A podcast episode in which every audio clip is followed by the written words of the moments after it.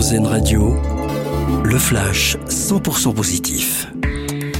Bonjour à tous. Ce mardi 28 février, c'est la journée internationale des maladies rares. Pas si rare que ça, puisqu'elle concerne en cumulé quelques 3 millions de patients en France, si bien que les associations demandent aujourd'hui au gouvernement le lancement d'un quatrième plan maladies rares pour mieux accompagner les malades. Avec deux messages clés, écoutez Hélène Berruet-Gaillard, présidente de l'Alliance maladies rares, qui regroupe plus de 200 associations. Le premier message clé, c'est accélérer les diagnostics dans les maladies rares. Les, temps d'attente sont trop longs, 4 ans, 5 ans, plus.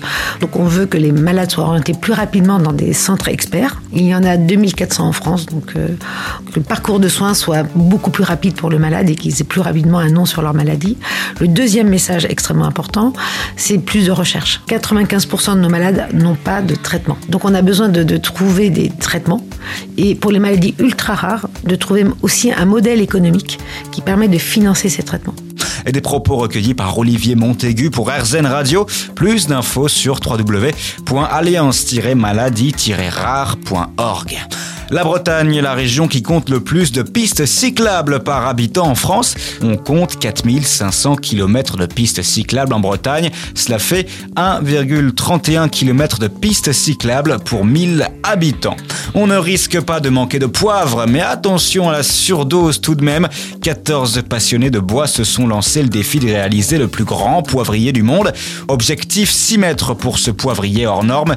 Le record actuel est détenu par des Canadiens avec un poivrier long de près de 5 mètres. Et puis en football, le prix Puskas finalement attribué au Polonais Marcin Oleksi. Le prix récompense le plus beau but de l'année 2022. Le joueur footballeur polonais amputé d'une jambe avait fait fort l'année dernière puisqu'il avait inscrit son but, un retourné acrobatique avec des béquilles. Et notez que la FIFA a attribué le prix du joueur de l'année à Lionel Messi l'Argentin. Bonne journée à l'écoute d'Airzen Radio